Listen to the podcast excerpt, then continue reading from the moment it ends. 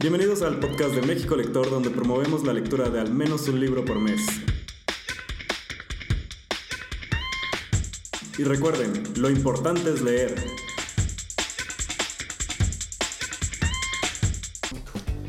Hola, estamos aquí en el segundo episodio de nuestro podcast de México Lector. Con nosotros Juan Carlos y Gerardo Mendoza. Y estamos hoy aquí para hablarles de algunos libros que hemos leído. Algunos libros que por alguna razón llegaron a nuestra vida y queremos eh, recomendarles. Entonces vamos a comenzar, quédense con nosotros, esperamos que les guste. Para empezar, bueno, tenemos una dinámica el día de hoy para hablar de algunos libros que han sido basados en películas. Como ya vienen los Oscars, queríamos hacer una dinámica donde habláramos de algunas películas que no sabíamos que estaban basadas en libros. Eso lo vamos a dejar para la segunda parte del podcast. Entonces vamos a comenzar con las recomendaciones de libros. ¿Te parece, Jerry? Perfecto, comenzamos. Bueno, eh, enero ha sido un mes muy productivo y me he estado leyendo creo que bastantes libros, que llevo a 12 hasta ahora. Algunos mejores que otros, pero me gustaría comenzar recomendándoles el libro que eh, fue el elegido del mes para el club de Reese Witherspoon, porque Reese Witherspoon tiene un club de lectura, no sé si sabías, Jerry. Sí sabía, el año pasado. y... Digo, pues porque es, porque es un tema de conversación que hemos tenido muchas veces. Eh, este mes, eh, el mes de febrero, digo, ya, ya, sé que estamos un poquito recorridos en fechas, eh, se decidieron por leer un libro que se llama The Proposal. La escritora es eh, Jasmine Guillory. Y el libro trata de esta chica que va con su novio a un partido de béisbol y sin esperarlo le proponen matrimonio en frente de 10.000, 12.000 personas. Pero llevan cinco meses saliendo, ni siquiera sabe cómo se escribe correctamente su nombre, entonces ahí comienza el drama. ¿Cómo le hará para salirse de esta situación? Afortunadamente ahí hay unas cuantas personas que intervienen y a partir de ahí comienza nuestra historia romántica, porque eso es una rom-com, comedia con romance. La verdad es que es una lectura bastante ligera. A mí me, no fue mi libro favorito, pero la verdad es que me entretuvo bastante. Y es como de estos libros que son totalmente incluyentes. O sea, nuestra protagonista es una chica negra y después su interés romántico es un chico latino. Okay. Entonces, pues por ahí les dejo el dato, espero que les guste.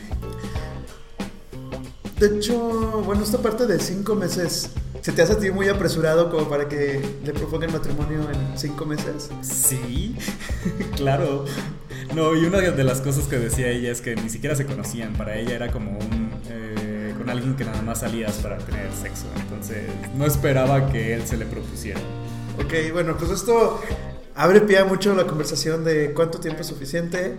A veces hay cosas que van con prisa, otras que no. Y este libro, pues bueno, creo que nos puede dar este, ese punto de vista. Y parece algo interesante. Es muy divertido. seguro no, si les gustan los eh, libros románticos, no se arrepentirán. Hay muchos tacos, situaciones graciosas y lo pueden leer. Y aparte, bueno, ahorita que veo aquí el libro no es muy grande, ¿no? Es un libro... No, es muy cortito, la verdad es que no, no, hay demasiado drama, la verdad es que se va muy rápido, yo lo leí como en tres días. Perfecto. ¿Y qué otro libro es de los que recomiendas ahorita de enero? Bueno, eh, si recuerdan en la encuesta del mes de, enero, por ahí uno de los que habían quedado seleccionados para elegir era This is Going to Hurt o Esto va a doler de Adam Kay.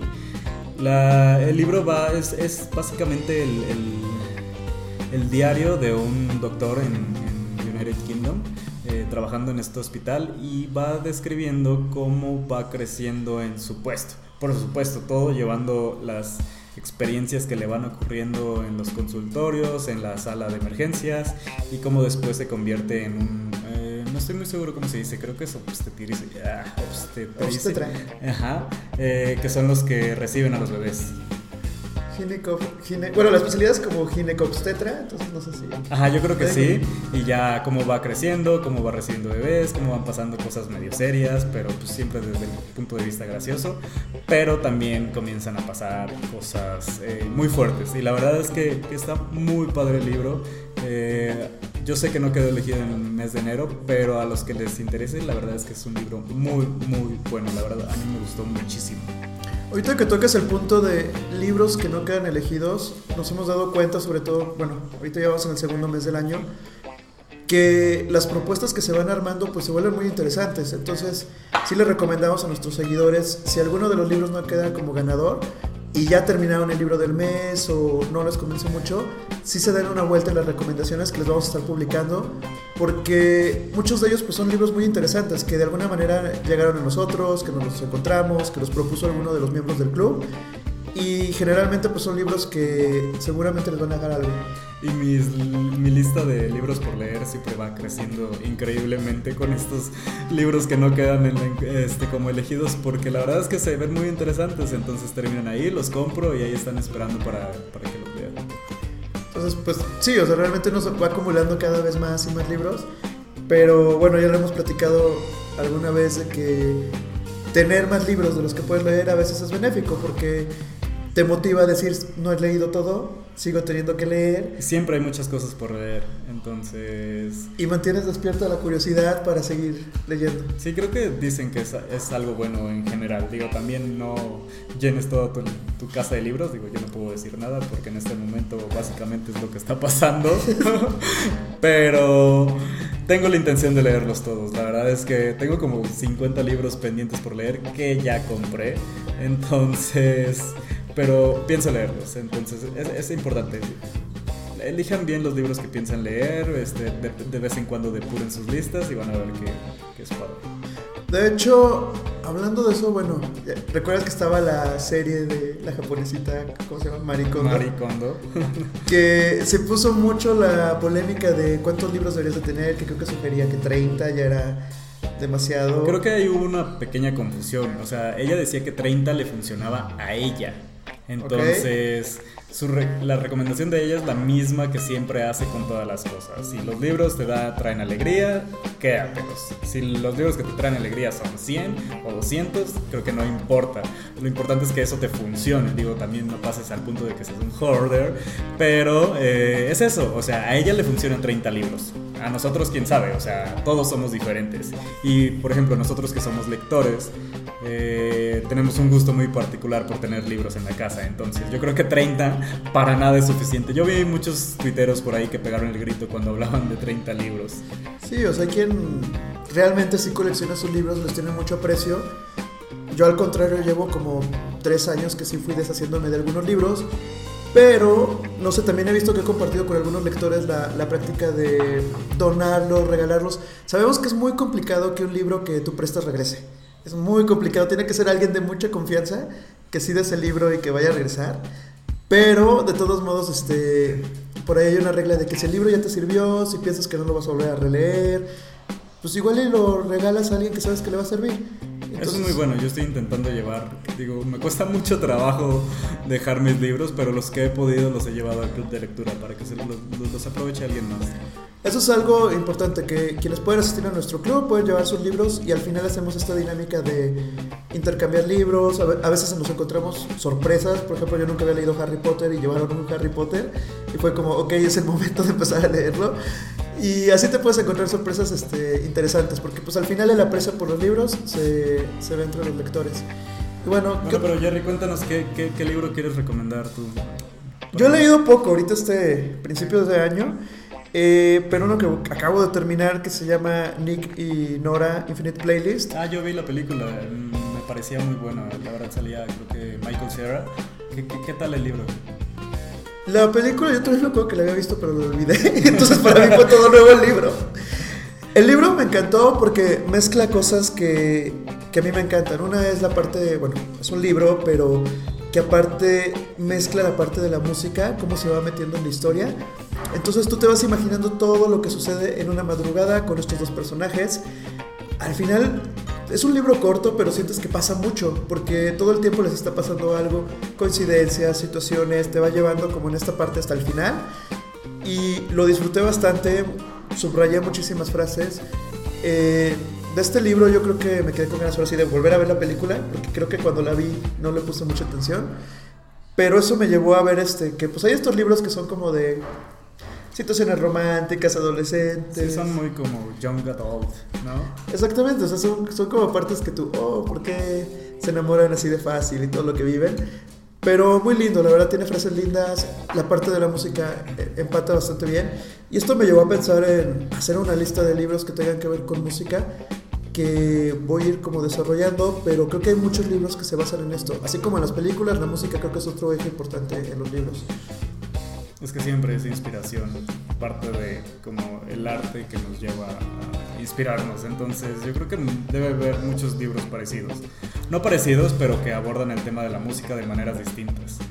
De hecho, este libro, ahorita que estaba viendo mis notas, me recordó mucho uno que se llama Eleanor Park, de Rowell Rainbow, que también es esta parte romántica de que se conocen con mixtapes, o sea, se entregan un cassette, se lo dedican y ahí se empiezan a conocer los personajes y la historia se va desarrollando en esta parte, en las canciones que se dedican, en sus vidas, en las cosas que tienen en común. Entonces se vuelve este viaje en el libro que realmente estás interesado, pero las referencias que hacen en la música pues te inspiran bastante. ¿Y en qué año es ese libro? ¿Por qué hacen mixtapes? Pues, eh, de hecho, no tengo el año del libro, lo he preparado, pero, pero es moderno, o sea, sí traían este... No, porque me da mucha risa, porque antes le hacías un cassette o un mixtape a alguien, ahora le haces un playlist, ¿no? Ahora es un playlist, de hecho, sí, generalmente y ahorita si dedicas algo es un playlist y lo vas armando con canciones. En iTunes o en Spotify, pero es un playlist. Pero esta costumbre de dedicar un playlist creo que tiene mucho que ver con, por ejemplo, la atención que le pones a la letra de las canciones. Muchas veces las canciones tienen letras este, bastante profundas que tú pasabas por desapercibidas y llega el momento en que si vas a dedicar la canción, te pones un poquito más a ver en detalle y ya encuentras sorpresas en esta parte. Entonces, estos son los dos libros que, que recomendaría, que he leído, pero sé que hay más que tienen que ver con la música, voy a investigar un poco más y luego se los traigo para recomendarlos. Muy bien. Yo traigo dos recomendaciones más. La verdad es que estoy metiendo dos en una. Porque eh, eh, estos días he estado aprovechando mi tiempo cuando no, no me puedo sentar a leer, entonces estoy escuchando audiolibros. Y hay una serie de libros que creo que en algún momento recomendé en Twitter de este escritor Terry Pratchett, que escribe fantasía, que escribe sátira y que escribió más de 20 libros acerca de un mundo llamado eh, Discworld o Mundo Disco.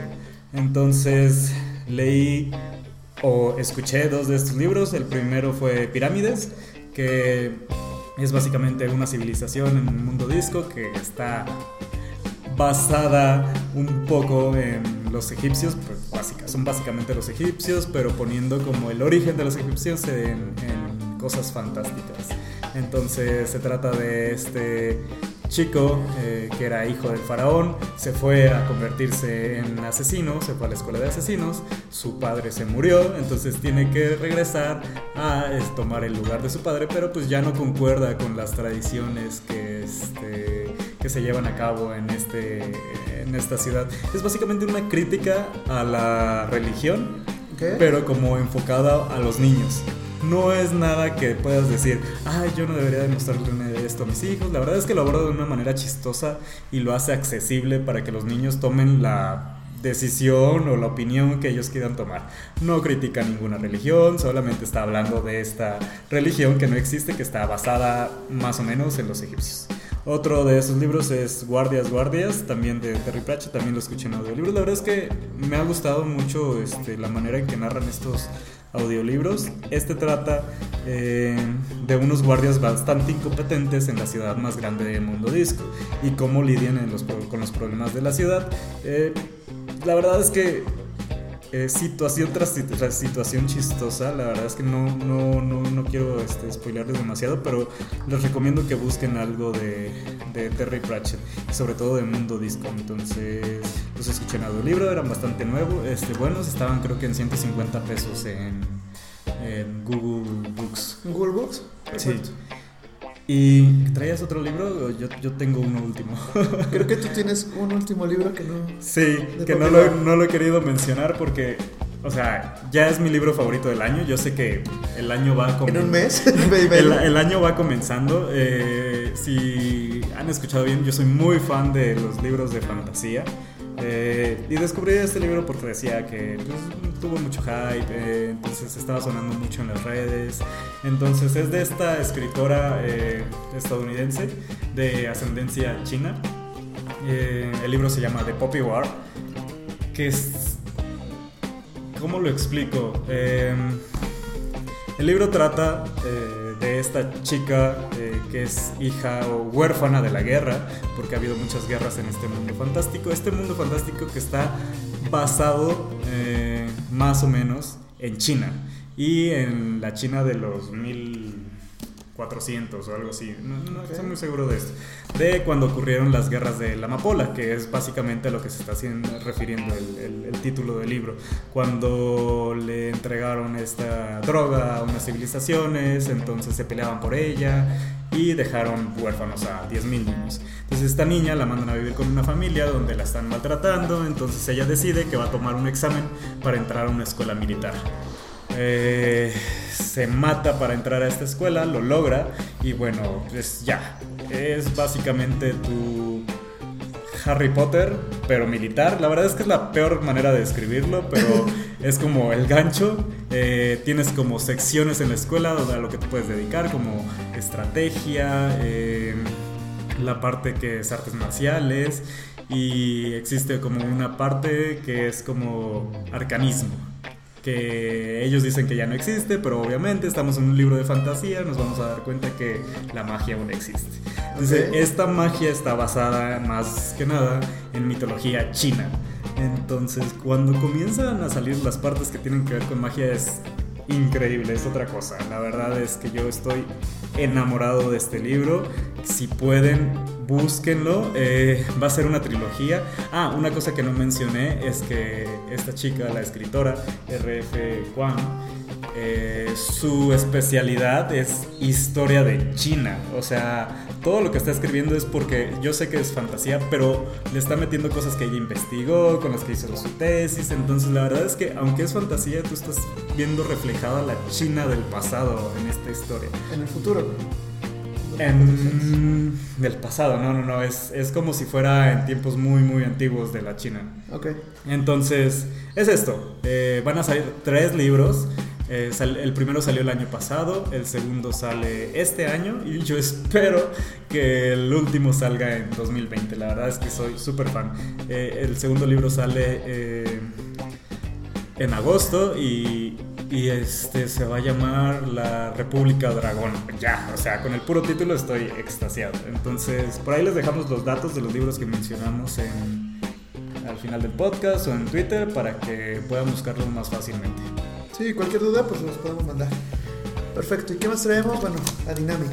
Sí, yo por aquí hice unos papelitos, yo sé que ustedes no pueden ver, pero los preparé para que Gerardo no los pudiera ver. Ok. Entonces, investigué algunas películas que no nos imaginábamos que estaban basados en libros. Entonces, si quieres, ve eligiendo uno, Jerry. A ver, elijo el primero, Juego de Gemelas. Lindsay Lohan, ¿basado en qué libro? ¿Hay un libro? Tutsi, um, espera, es que olvidé el título. Pero sí, está basado en un libro para niños alemán. Eh, que la trama es básicamente esta. La trama de la película. Digo, lo hubiera imaginado de Matilda, que tampoco lo sabía. ah, pero, o justamente esta semana que me enteré que Wakanda no existía. Ese tipo de detalles. Pero Juego de Gemelas sí, sí me sorprende. A ver, siguiente, veamos. Otro película. Duro de matar. Sí. ¿En qué libro está basado? de, hecho, es una serie de libros. Eh, el primer libro se llama El Detective. Y hubo una adaptación en los años, no recuerdo qué años, pero el protagonista fue Frank Sinatra. Entonces, cuando hicieron Duro de Matar, que era básicamente, bueno, el libro era una secuela de este libro, El Detective, eh, lo, que, lo primero que hicieron fue cambiarle el nombre al protagonista para que no se confundiera con, ese, con esa película y con este libro. Entonces le cambiaron el nombre de Joe algo a John McClane, que es el personaje que nosotros conocemos de esta película clásica de Navidad. No pregunten por qué es de Navidad, pero pues la gente dice que lo es. Sí, es lo que te iba a comentar, que mucha gente dice que es película clásica de Navidad, pero no, no recuerdo la No tiene nada que ver con Navidad, la verdad. pero es como una de esas películas que es de Navidad, como Titanic. Como Titanic, que lo ves en Navidad. Que no, no tiene nada que ver con eso, pero sigamos. Siguiente, este, 10 cosas que odio de ti. Ese ya sabías, yo eh, digo, me lo mandaste en la mañana. Ajá. Eh, La verdad es que de comedias románticas es una de mis películas favoritas. Y cuando me enteré que estaba basado en en una obra de Shakespeare fue increíble. De hecho, la obra se llama The Taming of the Shrew. Y, de hecho, los nombres coinciden con los de la historia. Hace, rato que lo estaba checando en internet. Sí, sale Bianca, sale Sly, salen todos.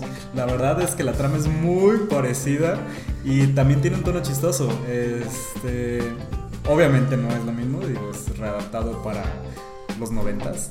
Y tiene muchas referencias a Shakespeare en la película. Fíjate que esto salió también de, un tweet que, que, veía en la mañana donde decían que sería bueno que reviviera esa moda de los noventas de traer obras clásicas al cine, pero en versiones actuales. Digo, yo no lo sabe, o sea, esta me enteré yo creo, sí, hace... Digo, ya tiene 20 años de la película, pero yo me enteré hace 10 años y sabía que ya, ya sabía que estaba basada en Shakespeare y que de repente hablaban de Romeo, que en la clase están hablando de los poemas y todo esto. Pero cuando la vi, obviamente no. no pones atención en esos detalles. No, o sea, ni me imaginaba que era basado en una obra de Shakespeare. Bueno, vamos, siguiente película, Chicas Pesadas y Notas Perfectas. ¿Chicas Pesadas en inglés, Clueless? No, no, no, este no, es Mean ah, Girls. Girls. Mean Girls y Pitch Perfect. Pero este es bien chistoso porque estaba leyendo que sí, Chicas Pesadas está basado en un libro, Notas Perfectas está basado en un libro. Pero pues ustedes recuerdan, o sea, Chicas Pesadas todos nos sabemos las referencias, todos estamos tuiteando el 3 de octubre, que ay, es 3 de octubre, el día que me preguntó que, qué fecha era, ¿sí? Y Pitch Perfect, pues ustedes saben, la, las velas que van a competir este, son el underdog desde que se fueron las que eran buenas y salen situaciones chistosas. Pero lo chistoso de estos libros es que los dos no son ficción. Entonces, Chicas Pesadas, que estaba ya basado en Bees, eh, Queen Bees, no sé qué, este, fue un libro que encontró Tina Fey y dijo, esto podría ser adaptado en una película, pero no había una historia, entonces ella se inventó una historia que es la que nosotros conocemos, con la base de eh, este libro que intentaba como autoayudarte para que tu hija saliera de problemas en la escuela, que son básicamente los problemas que describen en la película. Ok. Como que hablen mal de ella, que hagan chismes, que todas estas cosas que salen ahí. Entonces, no es un libro de, este, no es una novela. Si pensaban que, ah, voy a leer el libro de Chicas Pesadas para ver lo que le pasaba a Lindsay Lohan en la novela, no, es un libro de no ficción. Y lo mismo pasa con Notas Perfectas, que es un libro de no ficción que trata de los grupos de acapella en Estados Unidos. No hay una historia, simplemente están sacando como la cronología de este grupo y quizás en este pues como si están siguiendo un grupo de acapella, están como basados ligeramente en la historia de uno de los grupos. Fíjate que ahorita hablando de eso me, me, acordé de otra película que yo no sabía que había libro, que también me sorprendió hace como tres años, de Devil Wears Prada. Ah, sí. Que primero fue el libro y hay continuación. O sea, el libro tú puedes seguir la segunda parte que es 10 años después. Ah, sí. Y hay una tercera parte que salió también creo que el año pasado. Que... Bueno, el segundo libro se llama Revenge Wears Prada que es como 10 años después, la vida de Emily, todo lo que han hecho. Y el tercero se llama When Life Gives You Lemons. Ah. Entonces, hay ya tres libros de David West Prada. Entonces, si les gustó la película, pues también pueden investigar estos libros. Pero esos sí son novelas, ¿verdad? Este, sí. Sí, me son voy novelas. a pasar leyendo de Emily. Pero no se trata de Emily, ¿no? Es Emily era como la otra. Emily era la asistente. la mala. La mala. Pero también sale, en, la, secuela sale. Ah, qué bien. Está, está interesante el giro que le da en la secuela y, y sobre todo porque si te preguntas qué pasó con Miranda, en estos libros te enteras y mm. sigue siendo un personaje importante en estos. Miranda que está basado ligeramente en... Ay, siempre se me olvidó su nombre. ¿En quién? La de Vogue. Ah, se me olvidó su nombre, no sé quién. Les debemos el nombre. Pero bueno, si lo saben, mándenos a nuestras redes. Vamos a voltear al siguiente post-it. El siguiente post-it, Despistadas, esas es Clueless, que está basado en... Pero aquí te puse dos, léelos. Bueno, tenemos aquí dos películas, Despistadas y El diario de Bridget Jones. Estas dos basadas en libros de la misma autora. De Jane Austen. De Jane Austen, no me lo hubiera imaginado. O sea, Despistadas está basado en Emma, Y el diario de Bridget Jones está basado en Orgullo y Prejuicio. Aquí hay algo chistoso. Digo, sí hay libro de El diario de Bridget Jones que se llama El diario de Bridget Jones, pero la misma autora del diario de Bridget Jones ha dicho que su novela está basada en Orgullo y Prejuicio. La verdad es que esto yo lo leí apenas hace unos días y me voló la mente porque fue el protagonista es, es Darcy Sí, era bastante obvio, pero no, siempre estuvo ahí y no nos damos cuenta. No lo sabía, y yo.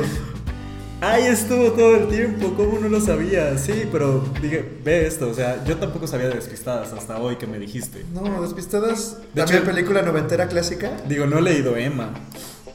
Pero ahora Razón para leer Emma. Ahora me dan ganas de leer Emma para entender despistadas. Digo, no hay nada que entender en despistadas, lo sé, pero.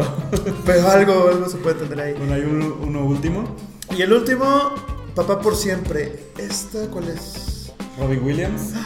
Robin Williams que se disfraza. De nana eh, inglesa para poder estar más tiempo con sus hijos. Nana inglesa, ¿qué libro puede ser? No, no, no. Así se llama. El libro se llama igual que la película en inglés, Mrs. Doubtfire. ¿Hay libro? Sí, hay un libro.